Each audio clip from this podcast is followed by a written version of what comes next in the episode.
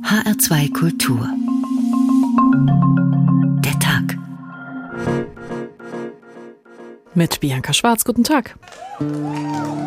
Man merkt das sehr deutlich, also auch jetzt gerade in der Jagdschule, dass ähm, immer mehr Frauen mit dabei sind, doch so 10% Frauen. Morgen gehen wir wieder Tiere töten, morgen fahren wir in den Wald. Zum Jagen gehört natürlich auch das Wild zu erlegen. Ich schieße mir mein Wild und das habe ich in der Gefriertruhe und das esse ich. Und ich weiß, das Wild hat gut gelebt.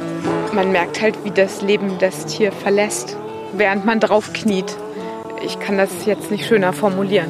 Ich habe neben dem toten Reh gesessen in diesem Revier und habe Zwiesprache gehalten.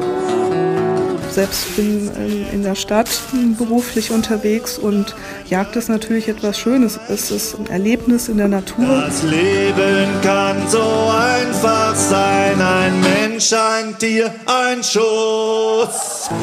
Ich denke, und so höre ich es auch von einigen männlichen Kollegen, dass Frauen oft weniger Hasardeure sind und sich den Schuss besser überlegen. Beginn des Treibens 10 Uhr, Ende des Treibens 13 Uhr. Morgen gehen wir wieder Tiere töten, morgen fahren wir in den Immer mehr Frauen, immer mehr Stadtmenschen lernen zu jagen. Ausgerechnet. Das sagen neue Zahlen vom Deutschen Jagdverband. Knapp 400.000 Menschen in Deutschland besitzen einen Jagdschein und innerhalb der letzten zehn Jahre hat sich die Zusammensetzung dieser Gruppe relativ stark geändert.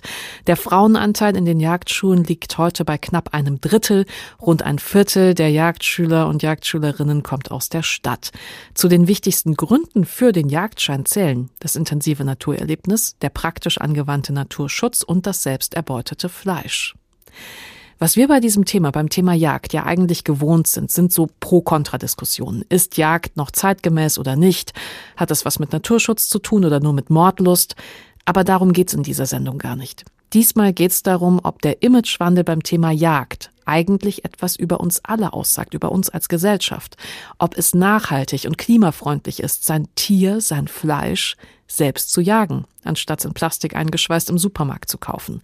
Ob es sogar wünschenswert wäre, mehr Menschen würden jagen gehen und so einen stärkeren Bezug zur Natur aufzubauen und zu dem Tier, das sie am Ende ja essen.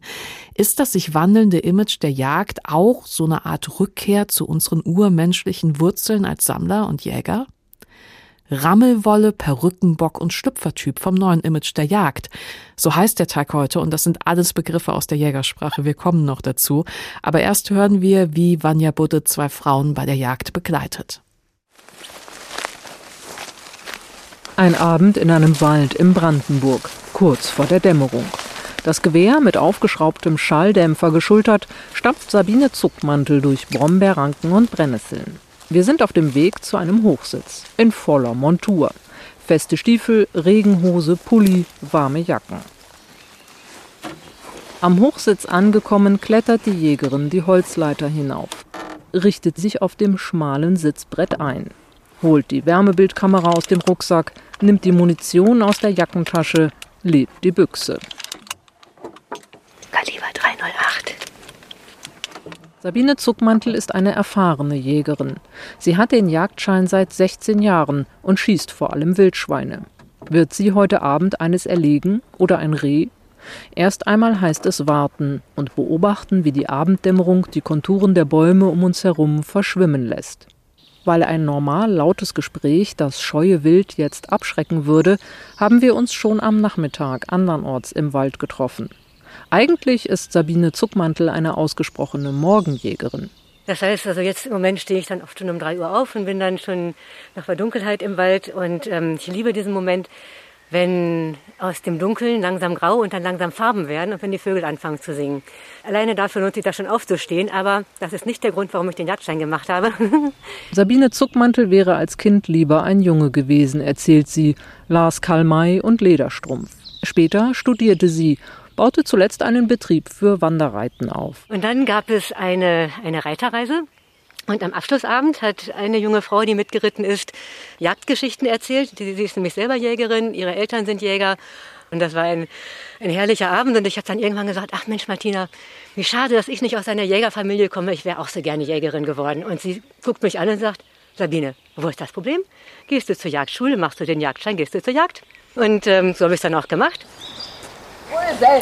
Hanna von Fersen ist Försterin in Brandenburg. Da gehört der Jagdschein dazu. Ihr mutiger Rauhardackel Brösel hat schon einmal ein Wildschwein gestellt. Hanna von Fersen, Mutter von drei Kindern, hat es dann mit einem Messer getötet. Es war ihr bisher eindrücklichstes Jagderlebnis. Man merkt halt, wie das Leben das Tier verlässt, während man drauf kniet. Ich kann das jetzt nicht schöner formulieren, aber das ist das, was passiert und das spürt man. Wir stehen am Rand einer Wiese im Wald, gesäumt von Ginsterbüschen, Kastanien und jungen Eichen. Weil es regnet, stellen wir uns unter einem Hochsitz unter. Brösel schnüffelt derweil im Gebüsch herum. Auch ihren ersten Schuss auf ein Tier nach der Jagdscheinprüfung wird Hanna von Fersen nie vergessen. Monatelang zögerte sie damals abzudrücken. Die größte Sorge ist, schlecht zu treffen und dem Tier unverhältnismäßig weh zu tun und Leiden zu verursachen. Doch dann war sie zu einer Drückjagd eingeladen. Und da kam ein angeschossenes Schwein, ein Überläufer. Und ich hatte einfach vor mir selber so gar keine Ausrede mehr. Und ähm, habe den dann erlegt und habe auch, der lag auch sofort. Und da war ich ganz schön erleichtert. Ja, in jeder Hinsicht. Einfach, weil ich gut getroffen hatte und das Schwein sofort tot war. Aber auch, weil ich es einfach ganz offensichtlich ähm, erlöst hatte. Ja, und da waren dann auch, auch auf einmal keine Gewissenskonflikte mehr oder so. Vanja Budde hat zwei Jägerinnen begleitet. Und wenn man Leute, die jetzt gerade den Jagdschein machen, fragt, warum sie das dann tun, dann steht an erster Stelle der Begründungen das intensive Naturerlebnis. Und das besprechen wir jetzt mit dem Jäger Daniel Sulzmann. Guten Abend. Guten Abend. Haben Sie vielleicht zum Einstieg gerade so ein Beispiel für eine Situation, in der Sie genau dieses intensive Naturerlebnis so richtig genießen können, wo das über allem steht? Das habe ich. Also ich habe vor allen Dingen das Beispiel, das mich dazu gebracht hat, den Jagdschein zu machen. Das war nämlich so, dass ich äh, als einziger in der Familie im Prinzip keinen Jagdschein hatte. Mein Bruder hat mich dann, da war ich schon Student, mitgenommen zu uns ins Revier und hat gesagt, wir gehen uns jetzt mal unseren Wochenendbraten schießen. Und dann sind wir da rausgelaufen und da gibt es so einen Buschhecken. Bereich irgendwie und sagt er, das hier ist der sogenannte Fasanenbusch, da gehst du jetzt rein, äh, treibst Fasanen raus und ich schieße dann einen und dann essen wir den. Und genau so ist es auch passiert und da habe ich so gedacht, wow, was für ein unfassbares Freiheitsgefühl, dass man sich sozusagen sein Essen selbst schießen kann. Und da war es um mich geschehen, da wusste ich, ich muss den Jagdschein machen. Und das war natürlich, trotzdem das unser Revier ja im Rhein-Main-Gebiet ist und alles ganz dicht besiedelt ist, war es eben ein sehr intensives und sehr echtes Naturerlebnis, auch wenn wir natürlich ein Tier getötet haben. Aber wieso hat es denn dann so lange gedauert, wenn Sie sagen, in Ihrer Familie hatte schon jeder den Jagdschein? Hatten Sie sich davor äh, gewehrt, den zu machen? Nein, das, das war einfach so, dass mein Vater war ein, ein wirklich sehr toleranter Mensch und der hat immer gesagt, wenn du das Gefühl irgendwann mal hast, dass jetzt die Zeit gekommen ist, einen Jagdschein zu machen, dann machst du den. Ich werde dich nicht dazu drängen. Und dann hat mein Bruder mir zu diesem Erlebnis, was ich da eben geschildert habe, noch dazu an Weihnachten so ein Jagdausbildungsbuch geschenkt und ähm, hat so ganz freundlich reingeschrieben, ich würde mich über Verstärkung freuen. Und dann habe ich mir das mal durchgelesen und fand es sehr interessant in seinen, all seinen Facetten. Und natürlich war ich auch schon ein paar Mal schon mit gewesen. Und dann habe ich gesagt, so, jetzt machst es. Und dann habe ich einen Jagdschein gemacht in der Jagdschule im Saarland, weil mein Vater gesagt hat, du musst jetzt nicht da diese klassische Ausbildung ein Jahr und länger machen. Das lernst du ja alles bei uns im Revier. Mach den schnell. Das hat, glaube ich, drei Monate gedauert, waren immer Wochenenden und dann nochmal so ein Blockkurs am Ende. Und dann habe ich Prüfung bestanden und dann ging's los. Jetzt haben Sie ja gerade gesagt, Sie sind im äh, Rhein-Main-Gebiet unterwegs. Ist da gerade so, was Sie geschildert haben, dieses Erlebnis mit den Fasanen, die man da raustreibt, ist es wertvoller gerade in so einem dicht besiedelten Gebiet, als wenn man jetzt, äh, weiß ich nicht, irgendwie äh, am Rande der, der Nordeifel wohnt? Also ich glaube tatsächlich, dass es so ist, dass man auch in diesem sehr dicht besiedelten Gebiet und Wald, durch mein Revier geht ja auch eine Autobahn, einfach Naturerlebnisse haben kann, die sehr intensiv sind. Ich würde das nicht äh, werten wollen. Also ich würde da so keine Stufe reinbringen. So Natürlich ist es so, dass es in der Eifel Rotwild gibt, also Wildarten, die wir halt da nicht haben. Das ist bestimmt noch imposanter, aber ich, ich kann mich zum Beispiel an einen Morgen erinnern, äh, den ich bis heute, also der ist sozusagen ungeschlagen Nummer eins der Jagderlebnisse. Da saß ich eben auf so einer Leiter an einem Waldrand. Das ist ein ziemlich feuchtes Gebiet und dann war das ein Junimorgen und die Sonne ging auf und rechts von mir trat dann ein Reh aus und ich habe halt natürlich sehr lange gebraucht in diesem Nebel und so weiter, um das anzusprechen. Also die Jäger sagen ja ansprechen, wenn sie das Wild zuordnen, also zu gucken, ist da kein Kitz dabei, ähm, ist es ein sogenanntes Schmalreh, was man dann auch erlegen darf, aber man will eben auf jeden Fall vermeiden, äh, einem Kitz die Mama in Anführungszeichen wegzuschießen. Und dann habe ich dieses Reh bestimmt eine Stunde mit dem Fernglas beobachtet, bestimmt anderthalb und habe einfach diese Stimmung genossen, diese aufgehende Sonne, diese Nebel, das feuchte Gras und ich habe es dann auch laufen lassen. Also das gibt's auch. Jagd heißt ja nicht automatisch, zumindest für mich nicht, und es wird in meiner Familie auch schon immer so gehandhabt, dass man erlegt, was einem da vor die Büchse rennt, sondern dass man eben sehr klar auswählt. Und wenn die Truhe voll ist, und das ist sie im Prinzip, wenn man mal zwei Stück Rehwild und eine Sau erlegt hat, dann muss, kann man den Finger auch mal gerade sein lassen. Was passiert denn emotional in Ihnen so kurz vor oder dann beim Erlegen des Tieres. Also ich will das gar nicht bewerten, sondern mich interessiert, wie fühlt sich das an? Was für Gefühle kommen in Ihnen hoch? Was passiert denn vielleicht auch mit dem Körper? Also kommen da so alte Triebe hoch? Nee, also vor allen Dingen, glaube ich, äh, kommt es darauf an, in was für einer Situation man das tut. Also es gibt ja verschiedene Arten zu jagen. Wenn ich jetzt auf dem Ansitz sitze und da kommt ein Rehbock und ich möchte den erlegen, dann steigt einfach die Anspannung in mir. Ich will den ja gut treffen, der soll ja sofort tot sein und nicht mehr leiden oder irgendwas. Und ich will ihn ja auch mit nach Hause nehmen und dann zubereiten. Also muss der Schuss auch gut sitzen und dann konzentriere ich mich wirklich hundertprozentig auf den Schuss ich schieße auch mit einem ziemlich großen Kaliber, sodass die Tiere dann auch wirklich sehr schnell tot sind. Und da ist das so. Und wenn ich dann an das erlegte Tier herantrete, dann ist es natürlich schon so, dass ich genau weiß, dass ich da unwiderruflich ein Tier getötet habe und mir da auch sehr viel Gedanken drüber mache. Aber im Moment ist es tatsächlich noch so, dass ich beim Herantreten denke, okay, jetzt habe ich Beute gemacht und freue mich drüber. Ich weiß, dass das viele Leute nicht nachvollziehen können, aber ich habe immer gesagt, wenn ich dieses Gefühl nicht mehr habe, dann höre ich auf mit dem Jagen. Ich freue mich dann auch wirklich, dass ich das Glück hatte, ein Stück Wild zu erlegen, weil für mich ist es immer noch das allerbeste Fleisch, das ist das Naturnahste, das ist das Allergrößte und vor allen Dingen ist es Erleichterung auch, äh, wenn es dann eben geklappt hat. Wir wollen ja diese Sendung heute Abend machen, weil die neuen Zahlen vom Jagdverband sagen, immer mehr Frauen, immer mehr Stadtmenschen, immer mehr Leute, die im Vorfeld so gar keine Berührungspunkte mit dem Thema Jagd hatten. Also nicht wie bei Ihnen, wo in der Familie eigentlich schon alle einen Jagdschein hatten, sondern das Gegenteil. Diese Leute, die machen verstärkt Jagdscheine. Haben Sie das Gefühl, dass sich das Image der Jagd so ganz langsam ein bisschen verschiebt oder sich ändert? Naja, da müsste man ja annehmen, in dem Satz steckt ja drin, dass es ein bestimmtes Image der Jagd gibt. Und ich habe das zum Beispiel äh, so in dem Jagdumfeld, in dem ich mich bewege, eigentlich nie erlebt. Das waren immer Reviere, die schon lange in Familienhand waren. Unser Nachbar, die sind genauso lange Pächter wie wir, auch schon drei Generationen und so. Also das, was Leute immer so äh, klischeehaft mit Jagd verbinden, dass da so ein bonzenhafter Fabrikant äh, sich praktisch Hirsche äh, irgendwie am Seil vorführen lässt, die das dann schießt, äh, das, das gibt's bei uns nicht. Was, ist, was ich aber merke, ist, ähm, dass wenn Frauen dabei sind, ist es natürlich nicht mehr so zotig, äh, der eine oder andere dümmliche Herrenreiterwitz unterbleibt. Ich stelle aber fest, dass die Damen, was die Durchführung der Jagd angeht, also das Schießen, das Töten und so weiter, äh, den Männern in nichts nachstehen. Also es ist im Prinzip einfach tatsächlich auch Aufholen von Gleichberechtigung. Ich finde das gut, das lockert auch alles so ein bisschen auf und kann absolut nachvollziehen, dass Leute das machen, die zur Natur in Anführungszeichen keinen Bezug haben.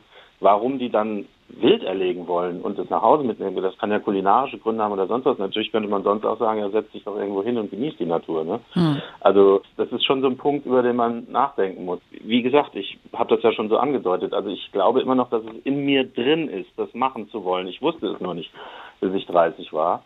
Äh, und vielleicht ist es aber bei diesen Leuten auch so. Also die melden sich an, suchen was Bestimmtes und entdecken dann einen Punkt in ihrem Charakter oder in ihrer Seele, den sie vorher nicht kannten. Und natürlich ist es auch so, dass der Stress, das Handy, all das, also wessen wir den ganzen Tag ausgesetzt sind, natürlich auf so einer Jagd, wenn es ein einzelner Ansitz ist oder sowas von einem abfällt. Und dann kann man, das habe ich ja am Anfang schon gesagt, auch Naturerlebnisse haben in dicht besiedelten Gebieten oder man kann sie eben auch da haben, Sie haben es gesagt, in der Eifel, wo es ein bisschen ruhiger ist. Daniel Sulzmann ist Jäger. Vielen Dank für Ihre Zeit.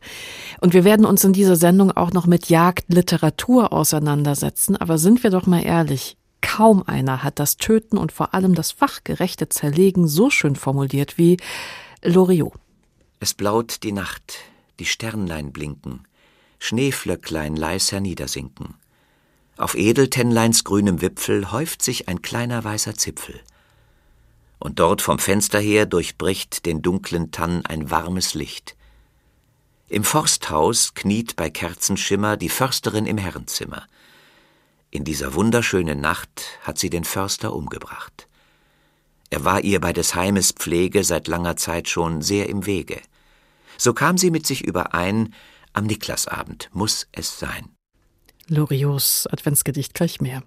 Rammelwolle, Perückenbock und Schlüpfertyp vom neuen Image der Jagd. So heißt der Tag heute. Rammelwolle nennt man in der Jägersprache übrigens ausgerissene Haarbüschel von Hasen oder Wildkaninchen während der Begattungszeit. Und wie eine Treibjagd funktioniert, das hat Reporter Daniel Schley beobachtet.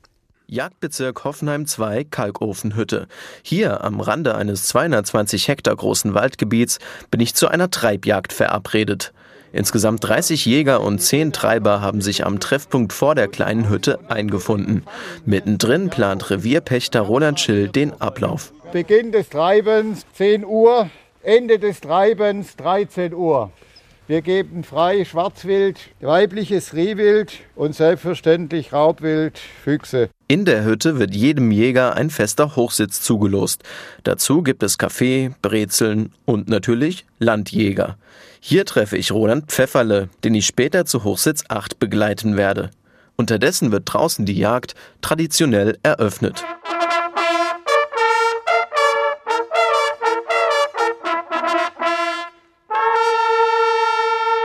Ich wünsche allen Teilnehmern Weidmanns Heil. Dann geht es los. Jäger und Treiber schwärmen aus. Und auch ich mache mich gemeinsam mit Jäger Pfefferle auf den Weg durch den verschneiten Wald. Also heute ist ein optimaler Tag, wenn der frische Schnee da ist. Irgendwie sind die Sauer da verunsichert. Aber die, die sind auch schlau. Schweine sind schlau. Nach einem kurzen Fußmarsch erreichen wir den Hochsitz.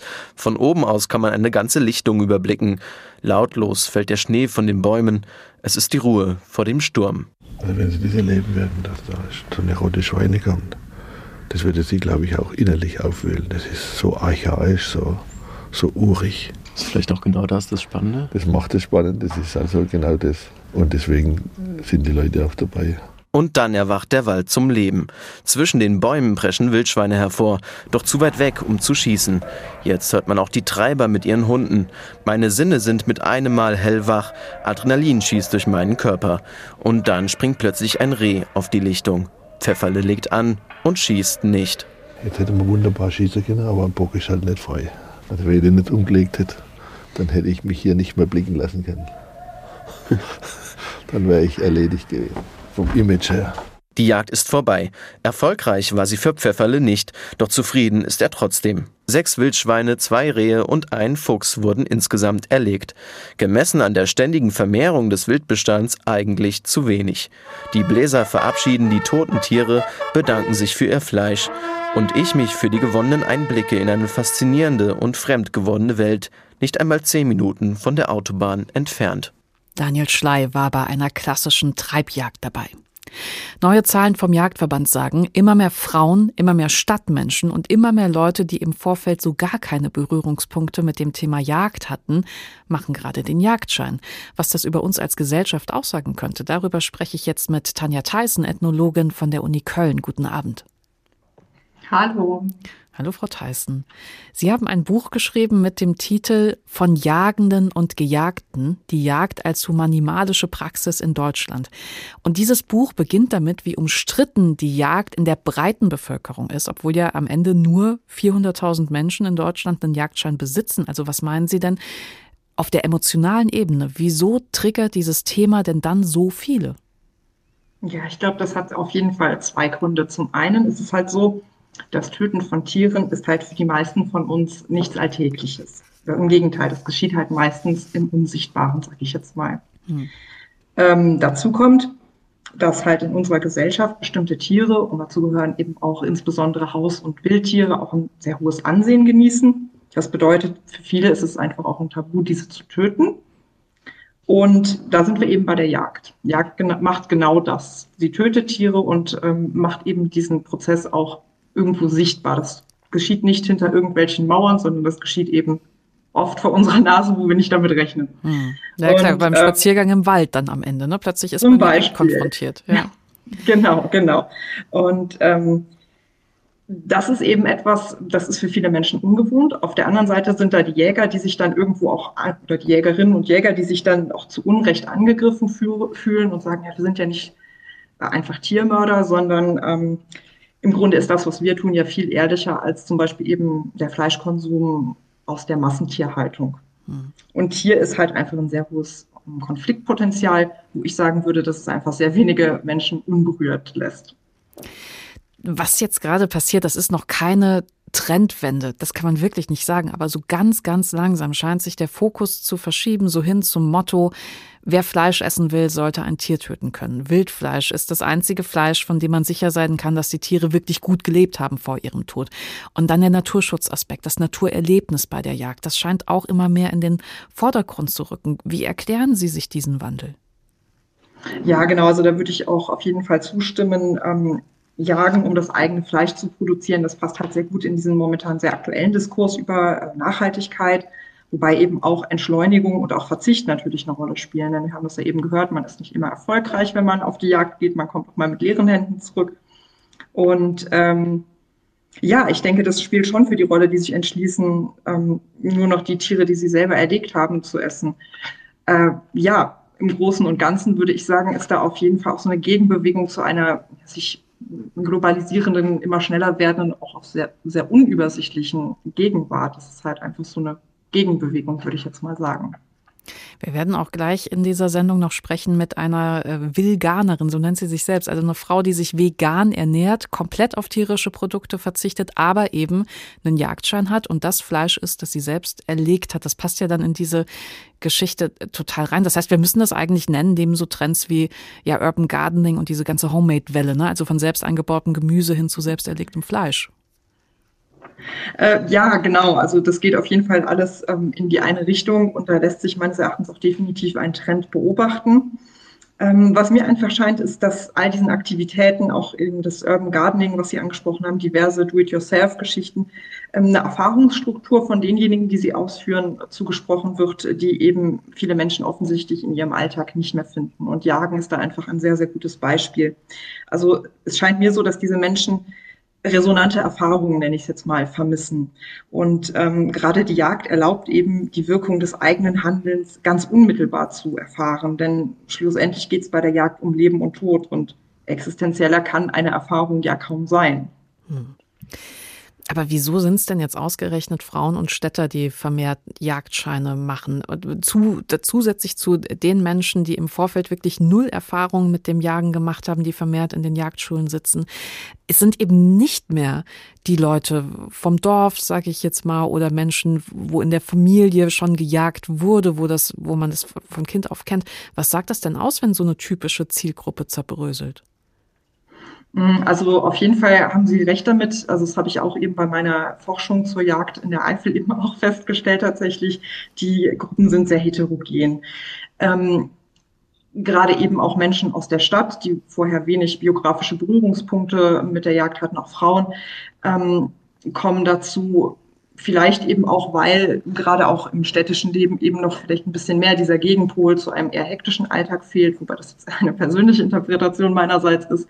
Was man aber kulturhistorisch sagen kann, ist auf jeden Fall, dass sich ähm, so diese Jägerinnenschaft schon immer mal wieder auch gewandelt hat aus unterschiedlichen Gründen. Das ist also jetzt im Moment nichts Einzigartiges, was da passiert. Äh, an der Stelle finde ich aber besonders interessant, dass ähm, offensichtlich äh, mit der Waldgerechtigkeit, also diesem Ehrenkodex, den Jägerinnen und Jäger haben, eine Art ethisch-moralische Handlungsmaxime, wir ein sehr stabiles Konzept haben, das auch bis heute weitgehend so einen identitätsstiftenden Charakter hat, der eben auch offensichtlich Leute anspricht, anspricht und äh, für sich einnimmt, die vorher eben biografisch gar nichts mit der Jagd zu tun haben. Und äh, also insofern finde ich schon, dass hier auch eine gewisse Kontinuität zu beobachten ist, wenn man über die Jagd in der Gegenwart spricht. Hm. Tanja Tassen, haben Sie selbst einen Jagdschein gemacht? Ja. Und darf ich fragen, also erst in dem Zuge, wo Sie sich dann auch angefangen haben, wissenschaftlich damit zu beschäftigen, oder sind Sie schon damit aufgewachsen? Ja, sowohl als auch. Also ich bin auch so ein klassischer Fall von in meiner Familie ist halt auch gejagt worden. Mein Vater war Jäger, wobei er damit aufgehört hat, bevor ich überhaupt auf die Welt kam. Also indirekt schon. Und ähm, ich muss sagen, ich bin selber auch Vegetarierin. Esse also auch maximal das, was wir selber erlegen zu Hause. Und während äh, eben dieser Feldforschung kam dann auch, beziehungsweise schon vor der Feldforschung, der Gedanke, wenn ich über die Jagd schreiben möchte, dann möchte ich das eben auch am eigenen Leib erfahren haben. Dann möchte ich wissen, worüber ich hier schreibe ja, so kam das. Okay, dann möchte ich Ihnen meine letzte Frage stellen, jetzt quasi als, als Ethnologin, als Jägerin und als Vegetarierin. Ähm, ich weiß, Zukunftsprognosen sind äh, hier nicht so richtig seriös, aber wäre eine Welt denkbar, in der alle weniger Fleisch essen und man die Jagd tatsächlich moralisch, ethisch ganz, ganz hoch hängt, verglichen mit Massentierhaltung, verglichen mit Plastikfleisch aus dem Supermarkt? Ähm, also da kann ich auch nur als Privatperson natürlich antworten und Zukunftsprognosen sind schwierig, aber ich glaube, es wäre auf jeden Fall eine wünschenswerte Welt, wenn jeder, der Fleisch essen möchte, sich eben auch sehr bewusst ist, wo das herkommt und man muss vielleicht nicht direkt zur Jägerin oder zum Jäger werden, aber so ein gewisses Bewusstsein für die Herkunft dieses äh, Nahrungsmittels würde auf jeden Fall gut tun und vielleicht an der einen oder anderen Stelle auch ein bisschen Verzicht. Und ich glaube, die Jagd kann halt auch ähm, hier sehr helfen, weil diese Unmittelbarkeit, mit der man eben hier auch diesem Tier und nachher eben auch diesem Lebensmittel entgegentritt, die schafft schon ein Bewusstsein dafür, dass Fleisch auch ein Luxusgut ist und eben auch meines Erachtens als solches dann behandelt werden sollte. Also das wäre eine sehr wünschenswerte Welt, genau. Wünschenswert, absolut. Ja, herzlichen Dank, Tanja Theissen. Sie ist Kulturwissenschaftlerin und ihr Buch heißt Von Jagenden und Gejagten, die Jagd als humanimalische Praxis in Deutschland. Ist bei Transkript erschienen, 338 Seiten gibt's für rund 40 Euro. Ja, und so geht's übrigens weiter mit Loriots Adventsgedicht. Gerade hat die Frau des Försters den Entschluss gefasst, ihren Förster zu erlegen. Und als das Rehlein ging zur Ruh, das Häslein tat die Augen zu, erlegte sie direkt von vorn den Gatten über Kimm und Korn.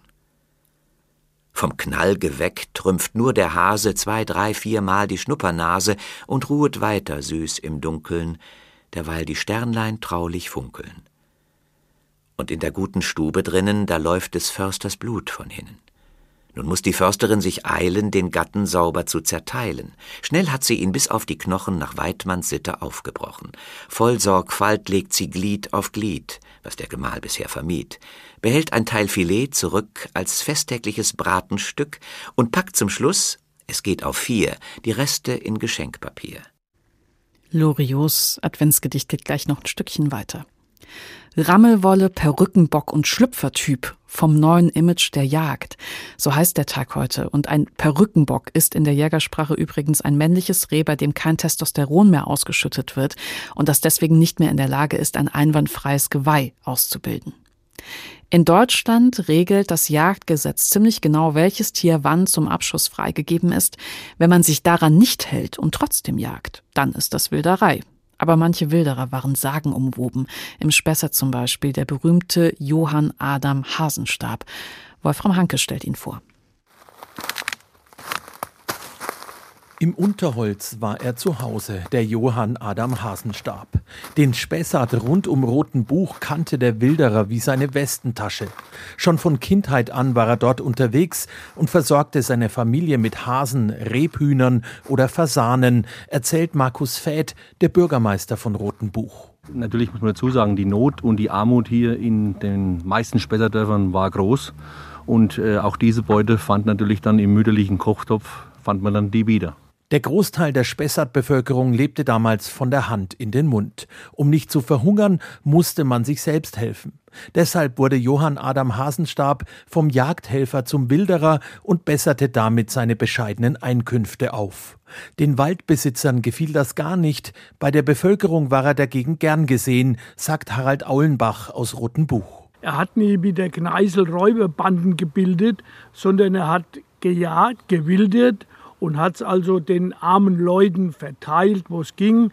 Nicht nur das, hat es also, wenn es gar nicht ging, in Frankfurt verkauft, aber die Erlöse immer hat er oder was er da gemacht hat, äh, war unter den Untertanen verteilt. Also er war sehr beliebt im Spessart. Er hat gesagt, das war der König vom Spessart. Ein Image wie der britische Volksheld Robin Hood hatte Hasenstab. Immer wieder entzog sich der berühmte Wilderer seinen Verfolgern, nachdem der Kurfürst von Mainz ihn für vogelfrei erklärt hatte. Hasenstab tarnte sich als Bader oder Heilkundiger und mischte sich unters fahrende Volk. Er war sehr aufsässig, also gegen die Obrigkeit. Er hat die gern verkackert oder hinters Licht geführt. Er hat gewildert im Spessart, war dann im Taubertal, das war ja schon wieder dann eine ganz andere Gegend als er früher, das war schon Ausland und so hat er die genarrt praktisch. Aber irgendwann war auch für den schillernden Grenzgänger Schluss. Sein großer Widersacher, der Revierjäger Johann Sator, lockte ihn mit der Aussicht auf einen weißen Hirsch ins Kropfbachtal, erschoss ihn mit einer silbernen Kugel und kassierte zehn Taler Belohnung. Noch heute erinnert an dieser Stelle ein steinernes Kreuz an den Wilddieb, das Hasenstabkreuz. Und natürlich haben wir ihm ein Denkmal im Roten Buch mitten an unserem Dorfbrunnen errichtet. Und zu unserem Jubiläum 2018, zu der 700-Jahr-Feier, haben wir auch noch mit Laienschauspieler eine Theatergruppe gegründet und hier konnte das Theaterstück Einer gegen die Obrigkeit aufgeführt werden. Johann Adam Hasenstab wird im Spessart verehrt wie ein Volksheld. Einer, der den Reichen das Wild genommen und es den Armen gegeben hat. In Roten Buch lebt der berühmte Wilderer heute immer noch weiter. Zum Beispiel an den Türklingeln der Häuser, sagt Johnny Stegmann vom Heimat- und Geschichtsverein. Jetzt natürlich ist es wieder ein bisschen vermischter, aber vor 20, 30 Jahren war das noch so, dass mir der Hadenstab war der überwiegende Name hier, weil der eigentlich aus dieser Zeit stammte, wo die Förster da waren und die wahrscheinlich mit den Hasen, äh, also mit den Stäben auf die Yacht gehen mussten und da hat sich wahrscheinlich dieser Name hier überhaupt entwickelt. Alle, die mehr erfahren wollen über Johann Adam Hasenstab, können sich auf den Hasenstabweg machen. Ein 65 Kilometer langer Rundweg durch den Spessart, der in Roten Buch beginnt und endet. Der führt unter anderem vorbei am Gasthof zum Hohen Knuck, in dem Hasenstab früher gerne einkehrte. Dort kocht heute Wirtin Blanker Mut ganz in seinem Sinne, wenn nicht wie gerade wegen Corona geschlossen ist. Ich verarbeite das, was der Förster mir bringt. Es kann ein Rehwild sein, es kann eine Wildsau sein, es kann was an Hirsch sein und es wird gekocht dann. Und wenn die Gäste fragen, was ist, sagt die Bedienung halt heute mal Rehbraten oder mal Wildschweinbraten. Wir haben meistens Stammgäste und die sagen dann, gut, was geschossen ist, es wird gegessen. Daran hätte Hasenstab sicher seine Freude gehabt. Der berühmte Wilderer aus dem Spessart, der durch eine silberne Kugel ums Leben kam. Jäger und Gejagte sind natürlich auch ein großes Thema in der Literatur und darüber spreche ich jetzt mit dem Literaturwissenschaftler Jochen Hörisch von der Uni Mannheim. Guten Abend, Herr Hörisch. Guten Abend, Frau Schwarz. Und wir fangen wirklich bei der allerersten großen Jägerin an, Diana, die Göttin der Jagd. Interessanterweise kein Gott, sondern eine Göttin. Ja, Lady Di hat einen guten Teil ihres Ruhms von ihrem Namen her bezogen. Lady Di war ja auch eine, die gejagt wurde. Äh, der Mythos von Diana ist ja schnell erzählt. Aktalion streift durch den Wald und sieht die nackte Diana im Bad. Und die hat Pfeil und Bogen nicht in der Nähe, kann ihn nur nass spritzen, aber verwünschen, in einen Hirsch verwandeln. Und dann wird Aktalion von seinen eigenen Hunden gejagt und zerfleischt. Wir haben also von Anfang an das Motiv der Jägerin, der Göttin der Jagd, nicht des Gottes der Jagd. Und wir haben bei Aktalion das starke, starke Motiv, dass der Jäger selbst zum Gejagten, selbst zum erlegten Wild wird. Ich glaube, die ersten Jäger, mit denen ähm, Kinder in Berührung kommen, die jetzt nicht vielleicht in einer Familie aufwachsen, in der Jagd ohnehin ein Thema ist, weil jemand einen Jagdschein besitzt oder so. Ich glaube, die ersten Jäger sind tatsächlich die Jäger im Märchen. Schneewittchen, Rotkäppchen, überall sind Jäger zu finden. Wie werden die dann in Märchen dargestellt? Ja, sie werden eigentlich dargestellt nach dem Schema von Siegfried. Äh, das ist ja vielleicht die Mythologie und ich will nicht sagen das große erste Märchen, aber das wir alle noch im Kopf haben, Siegfrieds Kampf mit dem Drachen. Und auch da haben wir ja übrigens das Motiv, dass der Jäger Siegfried selbst zum Gejagten wird. Und das spielt wiederum auch in Märchen eine Rolle. Nehmen wir mal den Wolf als das Tier, das andere Tiere jagt. Über das wird sich ja lustig gemacht. Etwa im Märchen von Rotkäppchen wo dann eben der Wolf und die sieben Geißlein, äh, der Wolf wiederum verweiblicht wird. Er kriegt den Bauch aufgeschnitten, die Wackersteine rein, dann sieht er aus wie eine schwangere Frau und fällt dann auch noch in den Brunnen. Also er muss sich Huhn und Spott eigentlich gefallen lassen. Es ist erstaunlich, mit welcher Regelmäßigkeit wir eigentlich dieses Umkehrungsmotiv haben, dass der Jäger zum Gejagten wird. Und das ist ja doch ein sehr aufschlussreiches Motiv. Beim Struwwelpeter ist das auch so ähnlich, oder? Ja, da wird's ins Komische rüber gezoomt. Der Hase schießt mit seiner Flinte auf den Jäger. Da kommt dieses Motiv eben noch einmal vor, aber wirklich in der absurden Dimension. Aber wir haben es natürlich auch bei den ganz großen Jagdgeschichten, etwa Moby Dick. Der Kapitän Ahab, der wird dann eben aus dem Jäger selbst wiederum zu dem, der Moby Dick in letzter Runde eigentlich erliegt. Beide gehen unter. Oder nehmen Sie die wunderbare Geschichte von Hemingway. Zu Recht hat er dafür ja letztlich den Nobelpreis gekriegt, mhm. der alte Mann und das Meer. Also es ist das Motiv wie beim betrogenen Betrüger, es ist das geopferte Opfer. Der alte Mann und das Meer, wo ein äh, kubanischer Fischer einen riesigen Schwertfisch erbeutet am Ende. Mir ist noch eingefallen, von Goethe gibt es eine Novelle und da es hat ja mit sehr exotischen Tieren eigentlich zu tun. Ja, es ist ein unglaublich guter Text. Es ist ja nicht originell, wenn man eben Goethe lobt. Er ist einfach der Beste. Ich muss das immer wieder sagen. Und in der Novelle wird, äh, wenn man diesen sehr komplexen, aber auch ansprechenden Text ganz runterdampft, einfach nur erzählt, dass eine Jagdgesellschaft unterwegs ist, eine höfische. Und äh, dann merkt man mit Entsetzen, dass so eine Art Zirkus, eine Verlustierung, die in dem Rande der Stadt ihre Zelte aufgemacht hat, ein Problem hat. Ein Tiger ist ausgebrochen. Und alle geraten in Panik, weil diesem Tiger eben keiner von den großen Jägern gewachsen ist. Und ein Mitarbeiter dieses Unternehmens, das den Tiger den anderen vorführt, bekommt dann orphische Qualitäten. Er greift nicht zur Flinte, geht nicht wie ein Jäger auf den ausgebrochenen gefährlichen Tiger zu, sondern mit einer Flöte. Flöte, Flinte, beides eben langgestreckte Organe, die man ins Gesicht hält, womit man was bewirken kann. Und durch diese orphische Intervention wird der Tiger so mild gestimmt, dass man ihn wieder zurückbringen kann. Er wird domestiziert. Die Jagd bleibt eigentlich aus. Ja, den Tiger lieber zähmen, als ihn, als ihn niederzuschießen. James F. Cooper, 1851 gestorben. Er hat geschrieben vor dem Hintergrund des Unabhängigkeitskrieges in den USA und zwar über die, ich zitiere im Wortlaut, Jäger und Fallensteller der edlen indianischen Wilden. Und da, mit diesen Geschichten hat er Karl May inspiriert, über den wir ja heute wissen, dass er nie in Nordamerika gewesen ist. Aber welche Aspekte der Jagd tauchen denn bei äh, Karl May auf? Nun, man merkt eben, dass das Jagen, wir hatten ja gerade Goethe, im alten Europa langsam in so eine Schieflage gerät. Das ist aristokratisch, das ist ein dekadent.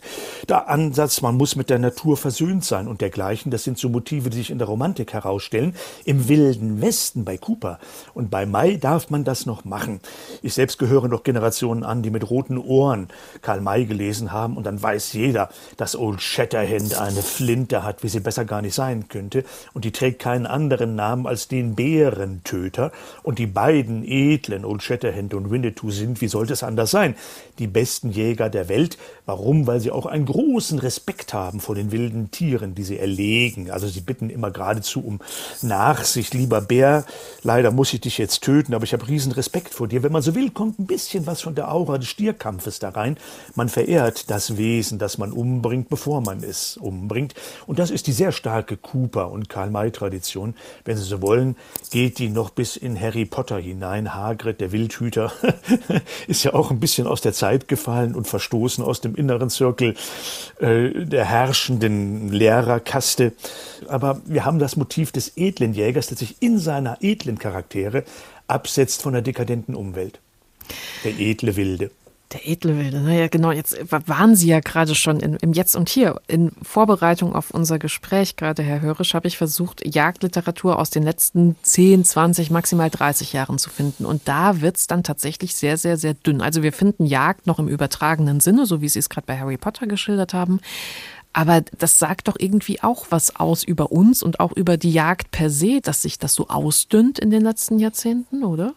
Ja, es ist eine eigentümliche Feststellung. Ich muss der voll und ganz folgen. Äh, die Jagdszenen findet man heute kaum mehr ordentlich ausgebildet in der Literatur, wenn überhaupt dann im Film. Jagdszenen aus Niederbayern, Jagdszenen sind einfach auch sehr filmtauglich, das ist vollkommen klar. Wir wollen aber nicht ganz vergessen, dass die Jagdmetaphorik natürlich umso erfolgreicher ist. Heute jagt man eben nicht mehr nach edlem Wild, sondern man jagt nach Erfolg, nach Geld, nach Anerkennung, nach Glück.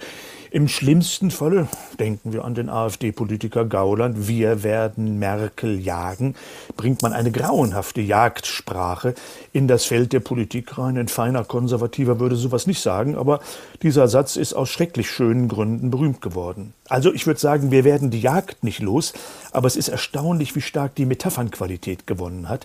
Eigentliche Jagdszenen, da gebe ich Ihnen vollkommen recht, sind heute nicht mehr populär in der Literatur. Jochen Hörisch, Literaturwissenschaftler an der Uni Mannheim. Vielen Dank. Ja, nachdem die Försterin Loriots Adventsgedicht ihren Gatten gerade fachgerecht zerteilt und in Geschenkpapier eingewickelt hat, müssen die Geschenke ja verteilt werden. Wer übernimmt das? Da tönt's von fern wie Silberschellen, im Dorfe hört man Hunde bellen. Wer ist's, der in so tiefer Nacht im Schnee noch seine Runde macht? Knecht Ruprecht kommt mit goldenem Schlitten auf einem Hirsch herangeritten. He, gute Frau, habt ihr noch Sachen, die armen Menschen Freude machen? Des Försters Haus ist tief verschneit, doch seine Frau steht schon bereit. Die sechs Pakete, heilger Manz, ist alles, was ich geben kann. Die Silberschellen klingen leise, Knecht Ruprecht macht sich auf die Reise. Im Försterhaus die Kerze brennt, ein Sternlein blinkt, es ist Advent. Rammelwolle, Perückenbock und Schlüpfertyp vom neuen Image der Jagd. So heißt der Tag heute. Und Schlüpfertyp ist in der Jägersprache übrigens eine Bezeichnung zur Klassifizierung zum Beispiel von Rehwild, weil es durch seine schlanken, hohen Beine im Unterholz oder im Dickicht am Waldrand einfach hindurchschlüpfen kann, um einer drohenden Gefahr zu entkommen. Eine Tendenz, also noch so selten, dass man nicht von einem Trend sprechen kann. Aber eine Tendenz wäre das folgende Ernährungskonzept. Vegane. Vegane Ernährung plus selbst erlegtes Wildfleisch, also der Verzicht auf alle tierischen Lebensmittel, außer auf das Fleisch, das man selbst geschossen hat. Fee Breuer heißt die Frau, die das durchzieht und unsere Kollegen vom NDR haben sie interviewt im Podcast Familientreffen. Seit ungefähr fünf Jahren esse ich nur noch äh, das Wildfleisch, was ich selber erlegt habe, also von den Wildtieren. Und seit zweieinhalb Jahren mache ich das Ganze vegan. Und vegan heißt vegan plus Wildfleisch. Mein Vater ist Fleischermeister und den Familienbetrieb gibt es jetzt seit fast 200 Jahren. Das heißt, ich bin in der Fleischerei groß geworden und ich habe schon immer nur das Fleisch gegessen, was mein Vater oder damals auch noch mein Opa produziert haben. Deswegen war ich das von Anfang an gewohnt, auswärts mich vegetarisch zu ernähren ich hatte halt immer den Überblick darüber, was kann ich jetzt für welches Fleisch esse ich da, wo kommt das her. Mein Vater war mit mir bei den Bauern, hat mir das alles gezeigt und irgendwann habe ich dann aber gedacht, hm, mein Vater wird das ja nicht für immer machen. Ich bin keine Fleischerin, ich möchte das jetzt irgendwie endlich mal lernen und habe mich aktiv darum gekümmert, dass mein Vater mir das halt beibringt. Und dann habe ich aber irgendwann gedacht, hör mal, das beste Fleisch, was man essen kann, ist einfach Wildfleisch. Die Vorteile vom Wildfleisch sind so vielfältig, dass ich die teilweise schon gar nicht mehr alle unter einen Hut bringen kann. Also der wichtigste Aspekt ist einfach, dass es absolut leidfrei ist, wenn man tierschutzkonform jagt. Also wenn ich auf den Hochsitz gehe, dann gehe ich natürlich mit dem Ziel, ein Tier zu töten. Ich muss mir darüber bewusst sein, dass wenn ich Fleisch esse, dafür ein Tier gestorben ist. Ich mache das aber selber. Wenn ich ein Steak esse, dann weiß ich, welches Tier wann auf welcher Fläche wie gestorben ist. Das heißt, ich habe den hundertprozentigen Überblick. Ja, und Febrauer hat nicht nur den Überblick, auch durch ihren Vater, sie hat auch fachverwandt studiert. Ja, also ich habe meinen Bachelor in Forstwirtschaft 2018 abgeschlossen und ab dem Jahr eigentlich mich immer mehr auch, ich sag mal, neben dem Studium mit genau dieser Frage beschäftigt. Weil man im Studium ja doch sehr doller schon fast eingetrichtert bekommt, wir müssen jagen, wir müssen jagen, wir müssen jagen. So, und ich hatte halt diese private jagdliche Seite durch meinen Vater und dann auf einmal die ich sag mal, rein wissenschaftlich basierte forstliche Sicht und habe dann gedacht, okay, irgendwie hacken wir alle so auf dem Wild rum und eigentlich können die überhaupt nichts dafür, die wohnen da, lass sie doch in Ruhe. So, habe mir dann aber auch mal angeschaut, wie zum Beispiel so Reproduktionsraten von Wildschweinen sind. Eine Bache bekommt Frischlinge, sagen wir am Anfang zwischen vier und sechs kleinen Wildschweinbabys. Die werden dann so im März ungefähr, wir sagen gefrischt, also auf die Welt gebracht. Und im Herbst werden die Bachen, also die weiblichen Tiere, dort schon wieder begattet. Und die bekommen im März wieder Babys. Und wenn man das mal hochrechnet, sind das innerhalb von drei Jahren ungefähr acht Millionen Wildschweine mehr, wenn wir die nicht bejagen. Acht Millionen Wildschweine. Wer soll die alle fressen? Welcher Wolf soll die fressen? Welcher Luchs? Also ne, das sind einfach immense Zahlen und man muss sich mal darüber bewusst sein, dass diese Tiere sich natürlich von irgendetwas ernähren müssen. Ist auch richtig so. Nur wir sind auf die, auf die Güter angewiesen. Also wir brauchen den Mais, wir brauchen den Weizen, wir brauchen unser Getreide. Und nicht zu jagen wäre vollkommen utopisch. Also die Wildpopulationen würden über Jahre so extrem nach oben gehen, dass wir wirklich extreme Ernteausfälle hätten, dass wir Probleme im Wald bekommen, sehr teuer zum Beispiel die Bäume einzäunen müssen oder einzeln schützen müssen, die Knospen, die gefressen werden, dass es erstens immense Ausgaben werden, zweitens extreme Zuwachsverluste und drittens somit sehr, sehr klimaschädliche Importe. Hm. Und darüber muss man sich einfach bewusst sein. Wir können das schon machen, nur dann funktioniert unsere Land- und Forstwirtschaft auf jeden Fall nicht mehr, somit funktioniert unsere Ernährung nicht mehr und dann müssen wir es halt importieren und es ist zwar sehr deutsch, einfach Sachen zu importieren, aber so richtig gut finde ich das jetzt nicht. Fee Brauer ist Veganerin. Sie isst nur das Fleisch, das sie selbst gejagt hat. Ansonsten ernährt sie sich vegan. Ja, und da bekommt die Jagd plötzlich den Nachhaltigkeitsaspekt mit. Und das besprechen wir jetzt mit Forstwissenschaftler Hannes Böttcher. Er ist Senior Researcher am Institutsbereich Energie- und Klimaschutz im Öko-Institut und er arbeitet schwerpunktmäßig mit Waldökosystemen. Guten Abend, Herr Böttcher. Guten Abend, Frau Schwarz. Ist es nachhaltig, nur dann Fleisch zu essen, wenn man das Tier selbst gejagt und erlegt hat? Natürlich kann man sich vorstellen, dass Tiere im Wald ein anderes Leben führen als die Tiere, die wir sonst häufig im Supermarkt ähm, zum Verzehr kaufen. Diese Wildtiere sind frei und äh, bewegen sich frei und ähm, haben natürlich andere Lebensbedingungen, die nicht vergleichbar sind mit, mit Massentierhaltung, wie eben das meiste Fleisch sonst produziert wird. Gleichzeitig ist das Wild auch ein wichtiger Faktor im Ökosystem Wald. Also zumindest heutzutage in Deutschland brauchen wir die Jagd, weil der Wald sonst an vielen Stellen sich gar nicht regenerieren kann. Das hat damit zu tun, dass eben teilweise zu viel Wild im Wald steht und die jungen Bäume abfrisst. Und deshalb kann man sagen, erfüllt das auch eine wichtige ökologische Funktion, dass wir den Wildbestand regulieren, weil eben große Prädatoren, große Jagd- oder Raubtiere in unserer Landschaft nicht mehr vorkommen. Hm.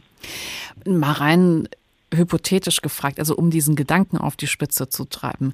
Wenn wir jetzt alle den Grundsatz hätten, ich esse nur, was ich selbst geschossen habe, wie ging es denn dem Planeten und den Tieren? Also da, da gäbe es ja so dieses Worst-Case- und Best-Case-Szenario im Sinne von, alle essen ein bisschen weniger Fleisch und das mit Bedacht oder alle essen genauso viel Fleisch wie jetzt und es gibt gar keine Tiere mehr, weil wir haben sie schon alle lange weggeschossen.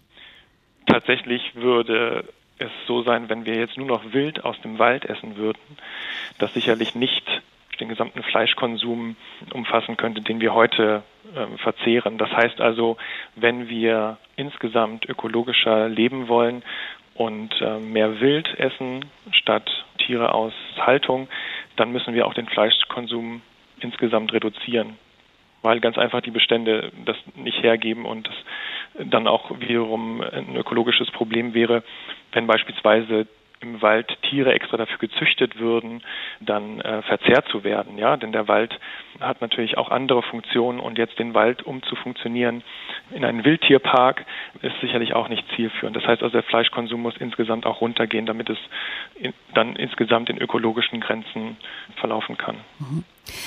Jetzt ist das mit der Jagd, was das Image angeht, ja so eine Sache. Es gibt äh, sehr viele Jagdgegner und ein Argument lautet immer wieder, wir bräuchten ja gar keine Jäger, um das Ökosystem Wald zu schützen und am Laufen zu halten, wenn wir wieder natürliche Fressfeinde von Rehen und Wildschweinen und so weiter zuließen und nicht jeden Bären, der sich über die Grenze verirrt und jeden Wolf gleich niederschießen. Wie bewerten Sie denn dieses Argument? Tatsächlich ist es so, dass in unserer Kulturlandschaft im Moment diese großen Fressfeinde der, der Tiere fehlen. Und deshalb ist in manchen Bereichen, in manchen Wäldern es notwendig, dass die Tiere reduziert werden, die Rehe und, und Wildschweine, die eben dann besonders auf junge Pflanzen gehen und den, den Wald damit schädigen und auch den wichtigen Waldumbau, den wir ja in vielen Teilen des Waldes äh, vollziehen, also von Nadelwald hin zu Mischwäldern, da kann eine hohe Wilddichte ein großes Problem sein. Aber das ist einmal sehr lokal und es hat damit zu tun, dass eben diese großen Raubtiere fehlen. Aber es hat auch damit zu tun, dass die Wälder, die wir vielfach noch um uns herum haben, eben sehr wenig Futter für diese Tiere bieten. Das heißt also, hätten wir eine ökologische Waldwirtschaft, wo mehr Futterangebot da wäre, dann würde der gleiche Wildbestand weniger Schaden anrichten. Also es ist so ein bisschen ähm, ja eine, eine Wechselwirkung zwischen was kann der Wald bieten ökologisch und äh, was machen dann auch die Fressfeinde dieser Tiere, der Rehe und, und Wildschweine. Und diese Balance herzustellen, muss man ganzheitlich angehen. Ja, es geht nicht nur darum, auch wieder Wölfe und Bären und Luchse anzusiedeln, sondern es geht auch darum, den Wald ökologischer zu bewirtschaften, damit er mehr Nahrung bietet für diese Tiere. Das heißt, wir bräuchten einen hochqualitativeren Wald. Ne? Also wenn, wenn wir bei dem Thema sind, wir hören ja oft in den letzten Jahren dieses Schlagwort Wald der Zukunft im Sinne von, welche Bäume können denn eigentlich noch gedeihen in einer sich durch den Klimawandel verändernden Welt das, was Sie jetzt sagen, hat ja nochmal eine andere, einen anderen Schwerpunkt. Da geht es ja wirklich darum, wie hochqualitativ ist der Wald als Raum denn, oder? Verstehe ich das richtig? Ganz richtig. Also man kann sich einen Fichtenforst vorstellen, ja, der so aussieht wie ein Maisacker. Würde man am Boden durch einen Maisacker kriechen, dann, dann sieht das ganz ähnlich aus in manchen Fichtenbeständen. Da wächst sehr wenig am Boden. Ähm, da können sich die Tiere weder verstecken noch finden sie genug Nahrung. Und ein ökologischerer Wald hat mehr Struktur. Das heißt, junge Bäume stehen unter alten Bäumen. Es gibt ähm, viel mehr Nachwuchs an jungen Bäumen, sodass die Tiere also sowohl Deckung und Versteck finden als auch mehr Nahrung finden. Und dann kann es sein, dass in so einem ökologischen Wald auch viel mehr Tiere sich aufhalten und, und leben können, ohne einen Schaden anzurichten. In so einem Fichten-Monokulturwald, da muss man einen Zaun ziehen, wenn man beispielsweise Laubbäume äh, einbringen will, um sie zu schützen, weil das Wild die sofort findet und abfrisst. Mhm. Aber wenn man einen strukturierteren Wald hat, wo also viel mehr junge Bäume auch noch neben alten wachsen, dann äh, braucht man diesen Zaun nicht. Ne? Dann, dann finden die Tiere genug Fressen und äh, man kann ähm, Waldwirtschaft ökologisch auch neben Wildwirtschaft betreiben. Was ich gerne zum Abschluss noch wissen wollen würde von Ihnen, Herr Böttcher. Wir, ich sag jetzt mal als Allgemeinheit, ne, so ganz, ganz normale Menschen, die jetzt äh, nicht forstwissenschaftlich ausgebildet sind und so weiter, wie viel mehr müssten wir denn wissen, um auch dieses Ökosystem Wald und um auch solche Bereiche wie die Jagd wirklich bewerten und beurteilen zu können? Wie, wie ist denn der Wissensstand? Wie würden Sie es einordnen? Ich weiß nicht, wie hoch der Wissensstand ist und ob er ausreichend ist äh, oder, oder wann er ausreichend wäre. Ich, ich bin mir sicher, dass er nicht ausreichend ist im Moment. Und deshalb ist es sehr zu begrüßen, dass sich mehr Menschen mit Jagd beschäftigen, sei es jetzt ähm, äh, im Jagdverein oder an der Universität oder anderen Ausbildungsstätten. Es ist auch so, dass äh, die Menschen teilweise ähm, ja nicht nur als Spaziergänger oder Jäger dann im, im Wald unterwegs sind.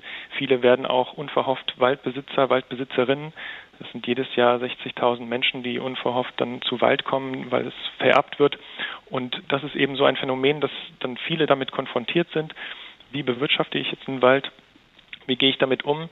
Und ich glaube, da braucht es eine bessere Ausbildung ganz allgemein und deshalb ist es über Vorgänge im Wald, über Vorgänge in der Natur und deshalb ist es sehr zu begrüßen, dass sich Menschen mit ökologischen Zusammenhängen beschäftigen und wenn dann eben die Motivation Jäger, Jägerin zu werden der Auslöser ist, dann ist das erstmal zweitrangig. Hauptsache Menschen beschäftigen sich mit ökologischen Zusammenhängen. Ich denke, das ist das Wichtigste. Forstwissenschaftler Hannes Böttcher. Ganz herzlichen Dank.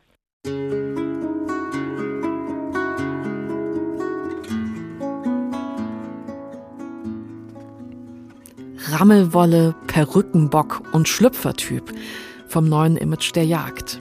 Das war der Tag heute und in dieser Stunde ist in mir der Gedanke gereift, wenn man die Jagd vergleicht mit der Massentierhaltung, wenn man das Leben der Tiere im Wald vergleicht mit dem der Stallviecher, die nur zur Welt kommen, um so schnell wie möglich gemästet und wieder geschlachtet zu werden, die oft nicht einen einzigen Tag ihres Lebens draußen verbringen. Wieso hat die Jagd dann so ein schlechtes Image? Wenn wir alle etwas mehr Wissen hätten über das Ökosystem Wald, über die Tiere, die darin leben, über die, die wir verloren haben, Bären, Luchse, Wiesente, dann könnten wir für uns alle und diese Tiere vielleicht bessere Wälder gestalten. Und dazu müssen wir nicht alle den Jagdschein machen. Nur genau hinsehen, mehr draußen sein, klug hinterfragen. Mein Name ist Bianca Schwarz. Schönen Abend noch.